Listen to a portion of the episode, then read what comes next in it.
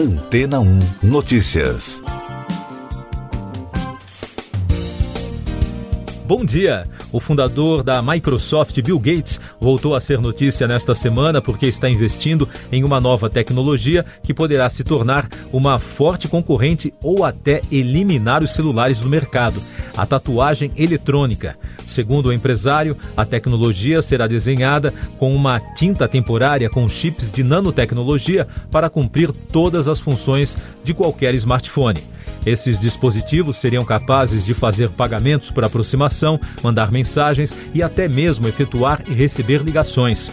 Gates citou uma companhia chamada Chaotic Moon que está desenvolvendo protótipos que empregam biotecnologia para a coleta de dados médicos e análises corporais em tempo real. E apesar de estarem em fase de protótipos, as tatuagens já são capazes de monitorar o ritmo cardíaco, a pressão arterial, o oxigênio no sangue, entre outras funções. O produto é composto por um circuito impresso que se aplica temporariamente sobre a pele, equipada de minúsculos sensores e rastreadores que se alimentam de uma tinta especial capaz capaz de conduzir eletricidade. A reportagem do portal History afirma que a novidade tornará literalmente os humanos uma espécie de ciborgues, com microprocessadores diretamente conectados ao organismo para diagnósticos precisos e em tempo real. Para Eric Schneider, executivo criativo de tecnologia da Chaotic Moon, as tatuagens substituirão os exames médicos de rotina, pois enviariam dados diretamente para o especialista de sua confiança e, neste caso, se acontecer algo fora do comum durante o monitoramento, os médicos poderão ligar diretamente para o paciente. E daqui a pouco você vai ouvir no podcast Antena 1 Notícias. Congresso dos Estados Unidos aprova 13 bilhões de dólares de ajuda emergencial à Ucrânia. Petrobras reajusta preços da gasolina, diesel e gás de cozinha. Senado aprova novas regras para conter escalada de preços dos combustíveis. O Congresso dos Estados Unidos aprovou um pacote financeiro de ajuda emergencial à Ucrânia no valor de 13 bilhões e 600 milhões de dólares. Metade disso se destina à ajuda militar e a outra parte a diferentes finalidades. O valor também inclui 6 bilhões e meio de dólares para o Pentágono cobrir os custos de envio de tropas americanas para apoiar aliados na Europa Oriental e reabastecer o arsenal que os Estados Unidos já enviaram para o governo ucraniano, segundo informações do jornal O Globo. A Petrobras informou em comunicado que, após 57 dias congelados, a partir de hoje, a estatal fará ajustes nos preços de venda da gasolina, diesel e gás de cozinha para as distribuidoras. Dessa forma, o preço médio da gasolina passa de R$ 3,25 para R$ 3,86 o litro, um aumento de 18,8%. Para o diesel, valor médio de venda passa de R$ 3,61 para R$ 4,51 o litro, uma alta de 24,9%. Para o GLP, o preço médio foi reajustado em 16,1%, de R$ 3,86 para R$ 4,48 por quilo, ou R$ 58,21, equivalente a um botijão. De acordo com cálculos da Fê Combustíveis, o preço da gasolina nos postos deve subir para a média de R$ 7,00 o litro. O do diesel deve ir à média de R$ 6,48 o litro. O Senado aprovou dois projetos para conter a alta dos combustíveis. Um deles foca na criação de um ICMS alternativo ao atualmente cobrado pelos estados. O texto também já foi aprovado na Câmara. E o outro cria um fundo de estabilização dos preços, que estabelece a ampliação do auxílio gás, dobrando o alcance do benefício que custeia parte do botijão de gás e cria o auxílio gasolina, destinando um vale nos valores de 100 e 300 reais para taxistas, mototaxistas e motoristas de aplicativos. Este segundo projeto já está em análise na Câmara. Essas e outras notícias você ouve aqui na Antena 1. Oferecimento Água Rocha Branca. Eu sou João Carlos Santana e você está ouvindo o podcast Antena 1 Notícias.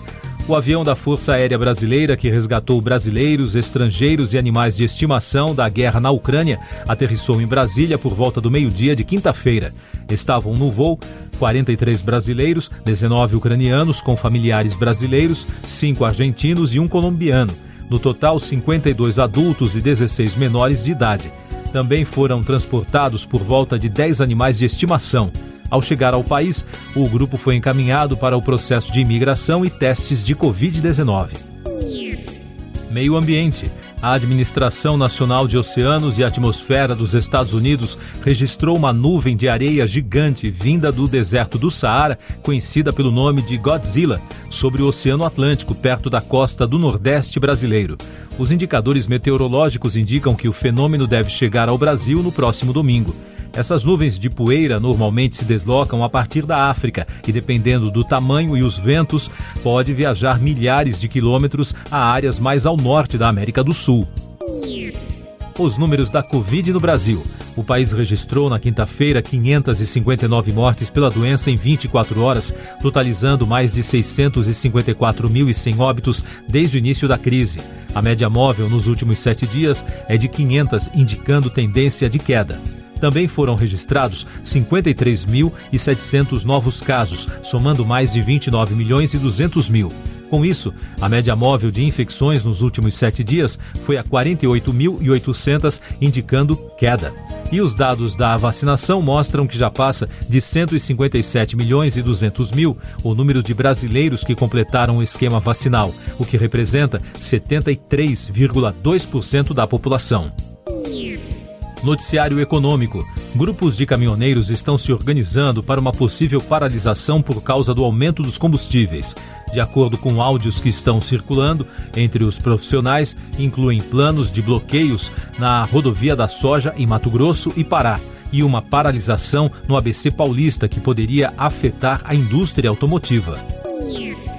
Seis donos de postos de combustíveis de Cornélio Procópio, no Paraná, foram presos pela Polícia Militar, acusados de subirem os preços logo depois do anúncio da Petrobras sobre o reajuste, que entra em vigor nesta sexta-feira. As ocorrências fizeram parte da operação realizada a pedido do Ministério Público. Esse aumento é considerado crime contra a economia popular. O ministro da Economia Paulo Guedes disse que o governo pode estudar a criação de um subsídio direto ao diesel, caso a guerra entre Rússia e Ucrânia se prolongue. Na companhia do ministro de Minas e Energia, Bento Albuquerque, Guedes afirmou que o corte de impostos aprovado ontem pelo Senado ajudará a assegurar o impacto da guerra neste momento. O relator do projeto que altera a cobrança do ICMS sobre os combustíveis na Câmara, doutor Jaziel, apresentou um parecer que dá aval ao texto do Senado, mas rejeita o dispositivo que aciona um gatilho para a correção do imposto cobrado pelos governadores. A medida rejeitada permitiria que os estados ajustassem o ICMS para baixo ou para cima o Conselho de Segurança das Nações Unidas realiza, a pedido da Rússia, uma reunião de emergência nesta sexta-feira para debater a suposta produção de armas químicas na Ucrânia. Moscou acusa os Estados Unidos e o governo ucraniano de administrar laboratórios para produzir armas químicas. As acusações foram negadas por ambos os governos. Em reunião realizada na quinta-feira no Palácio de Versalhes, na França, para discutir uma resposta conjunta do grupo de líderes europeus sobre sanções à Rússia e a entrada da Ucrânia no bloco, não chegaram a consenso sobre nenhum dos dois pontos, informou a agência Reuters. O premier da Holanda, Mark Rutte, contrário à ampliação do bloco, afirmou que não existem atalhos para o procedimento de ingresso na União Europeia. A Ucrânia perdeu todas as comunicações com a usina nuclear de Chernobyl.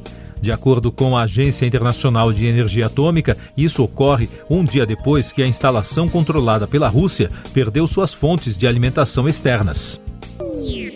Siga nossos podcasts em antena1.com.br. Este foi o resumo das notícias que foram ao ar hoje na Antena 1.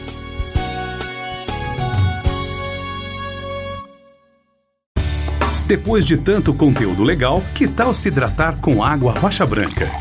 O consumo regular de água durante o dia traz benefícios para a saúde, como, por exemplo, manter a pele bonita e hidratada. Rocha Branca, da fonte direto para a sua casa.